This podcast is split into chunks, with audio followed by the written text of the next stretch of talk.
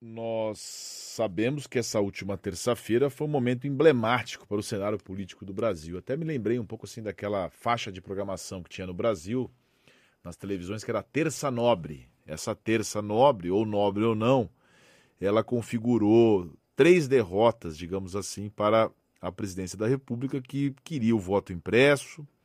A Lei de Segurança Nacional foi derrubada no Senado. A do voto impresso, ok, derrota. A Lei de Segurança Nacional tem há controvérsias, né? Mas e a convocação de blindados para o desfile na Praça dos Seus Poderes acabou também sendo uma situação de fiasco, né? Para avaliar o que representa e como fica fica o panorama político após esses eventos, eu converso agora com a professora da Escola de Políticas Públicas e Governo da FGV, Graziela Testa. Bom dia, Graziela, tudo bem? Obrigado por nos atender. Bom dia, TG, eu que agradeço. O Graziela, a gente, eu já começo te perguntando, a gente inspirado aqui pela, pela ópera, pela ópera da área de Fígaro, né, da ópera O Barbeiro de Sevilha de Rossini, a gente começou falando aqui, às vésperas da votação que enterrou a proposta do voto impresso, o Arthur Lira falou que o, a política você tem que saber dançar, né, dançar sem pisar no pé de ninguém. Esse baile aí da, da política, ele está contento das nossas expectativas enquanto cidadãos brasileiros? Nossa, é, eu, essa semana a gente encontrou, a gente viu vários, vários dançarinos diferentes dançando músicas diferentes. Eu acho que o problema é não, a gente não está encontrando essa, essa, essa sincronia que tem que ter para esse baile ficar bem, né? Então, a gente tem um executivo que está eternamente tentando construir uma coalizão que não consegue. A gente tem um legislativo que está funcionando de forma pouco, pouco coesa e pouco participativa.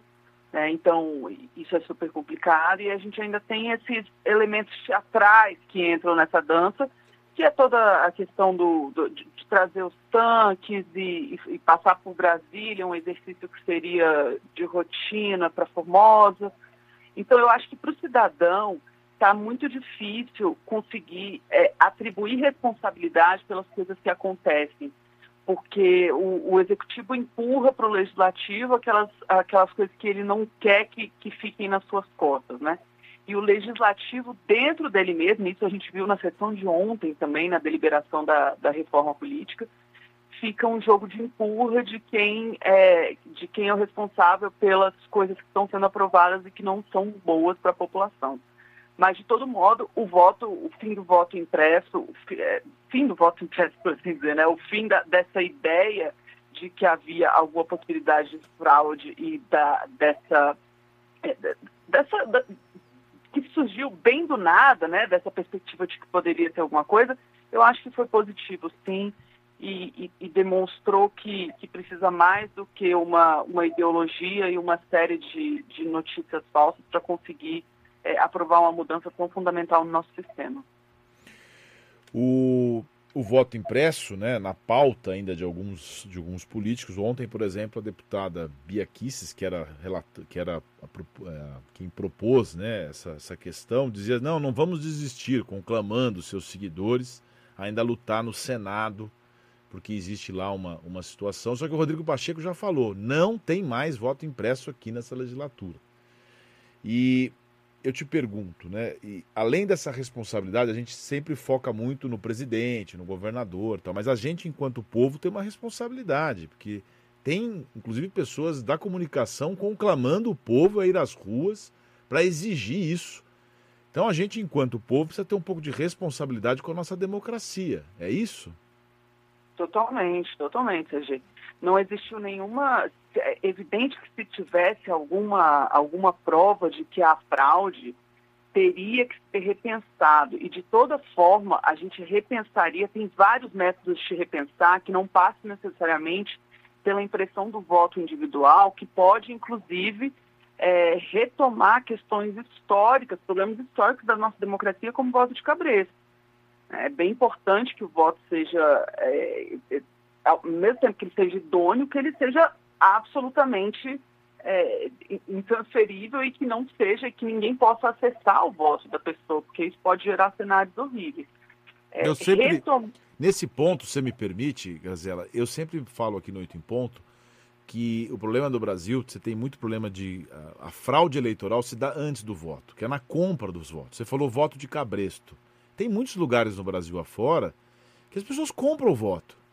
Essas pessoas não estão preocupadas se é urna eletrônica, se o voto é auditável. Isso são realidades ainda gritantes no Brasil, que as pessoas têm, inclusive, como conferir quem votou, tem o nome, tem o RG, tem a família.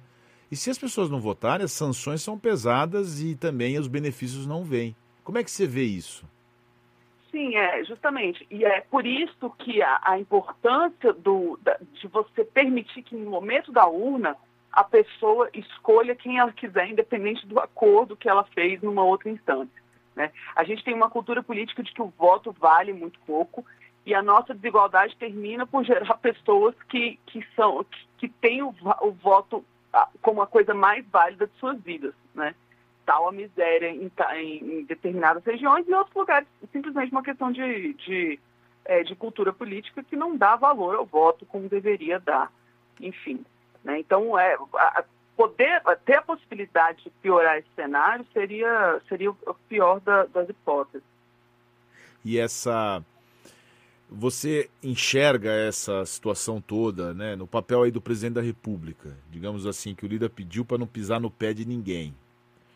É, e essa questão da parada militar, que foi vista aí no meio político uma tentativa de mostrar força, até de intimidação. A gente encara isso não como um pisão do pé, mas como rasteiras políticas? As, as rasteiras, acho que é um teatro para a base dele, né? Mesmo a, toda a coisa do exercício militar em Brasília é um teatro. Eu, eu não, não sei como a tropa não se incomoda mais com toda eh, essa deslegitimação que aconteceu nesse processo, né? Então, o, o, a, bom, claro, a figura da Braga Neto no meio, que se dispõe a fazer isso, e, e, isso coloca toda a questão num âmbito muito teatral e muito de comunicação mais do que outra coisa, né? Inclusive eu questiono qual, o quanto realmente o presidente queria que fosse aprovado o voto impresso ou ele queria que fosse demonstrado que ele queria, né? Porque uma vez que não é aprovado, ele pode questionar o resultado eleitoral e, falou, e falar que acreditaria se tivesse voto impresso se tivesse sido aprovado, ele perderia o argumento. Né? Então, eu acho que é, tem, é muito, tem muito mais a ver com teatro e com comunicação do que com é, efetivamente uma, uma intenção de mudança. É.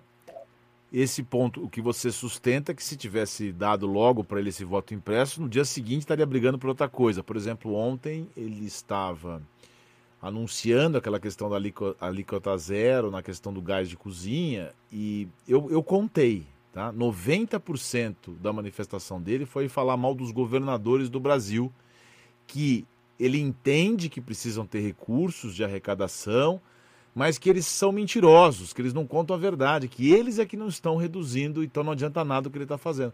Então, em vez de ele falar assim, olha, eu fiz algo positivo, tá bom aqui, ele ficou atacando os governadores.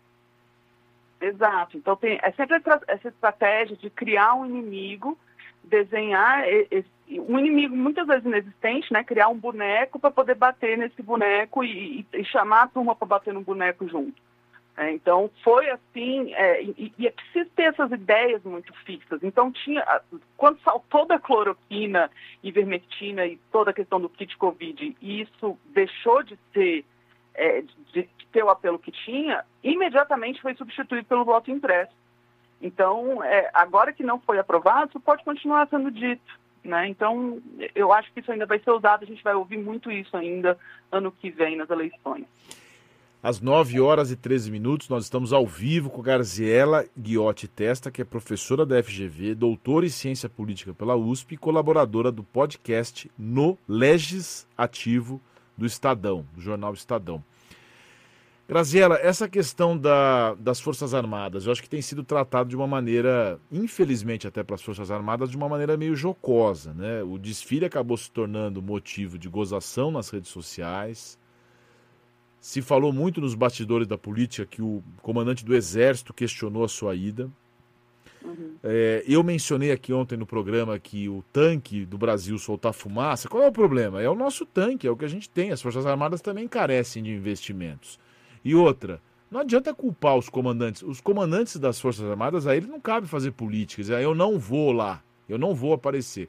O comandante em chefe das Forças Armadas é o presidente da República. Não está havendo uma confusão, até porque a gente tem medo da, da época da ditadura, separar um pouco o que, é Forças Armadas e o que, que o Bolsonaro nessa história? É, é, é preciso separar e, e, é evidente que existe uma, um dever de obediência, mas também há uma, uma é, é, papel do comandante defender a sua tropa, né? E nesse sentido, é, Braga Neto poderia ter sido um pouquinho, poderia ter batido um pouquinho mais o pé e dito para o presidente que, enfim, não havia, ninguém estava pronto para fazer um desfile, não é um 7 de setembro. Não com relação é, então... ao Braga Neto, que está numa posição claramente política, mas eu digo assim, a, as Forças Armadas do Brasil como um todo, a estrutura, né, a instituição Forças Armadas não pode ser confundida com o que representa esse isolamento do presidente nessa atitude. Não, não pode ser confundida, mas certamente está é, sofrendo as consequências de ter abraçado um governo de uma forma que talvez não tivesse sido interessante, inclusive para a legitimação é, diante da população dessas forças que acontecesse, né? Então, é, isso acontece sobretudo na cúpula e quem sofre são todos, né? inclusive a, a, os que estão lá dirigindo o tanque, tentando fazer ele funcionar num, num, num contexto que não, não, faria sentido, ou talvez nem estivesse pronto para aquilo. Entendi. O Grazela, para a gente finalizar, como é que você vê a resposta dos demais personagens da classe política sobre essa questão toda? Fala-se em terceiras vias. Eu sei que você não vai dizer, não, esta é a terceira via. Se é que tem que ter uma terceira via, né? Que tem as primeiras vias, né? A primeira, a segunda. Como é que você vê esse panorama? Ontem os jornais até cantavam a bola de que o Rodrigo Pacheco saiu forte nessa questão do Bolsonaro, do voto impresso, porque ele teve uma posição mais dura. Como é que você vê esse cenário para o futuro? E se a gente devia focar tanto em nomes como é que a gente consegue evoluir enquanto cidadãos, né? Vamos buscar ideias, projetos, ideais. Perfeito, eu acho que é bem por aí mesmo. Eu acho que menos do que nomes a gente devia pensar em projetos, devia pensar é, no que vai ser da, do, do, nosso país daqui em diante, como ter um plano a longo prazo do que a gente quer para o Brasil e, e, quem e a partir dessa discussão de ideias a gente configurar quais são esses nomes, né? E, e, tentar pensar realmente numa ideia de país, porque esse foi um governo que não teve uma, não, não conseguiu implementar uma ideia de país, não conseguiu nem decidir internamente o que queria como direcionamento de política pública para a estrutura do Estado. E aí agora a gente está falando de uma série de reformas estruturantes e a gente não sabe qual é o, o, o, norte dessas reformas, porque a gente não tem um executivo que tinha um plano de governo. Isso é fácil até de olhar para o plano, olhando para o plano de governo é, da, das eleições passadas do presidente Jair Bolsonaro, era um folhetim, né? Então, sobre, o mais importante é ter um projeto claro e, e que tenha embasamento técnico e, e científico e participação popular.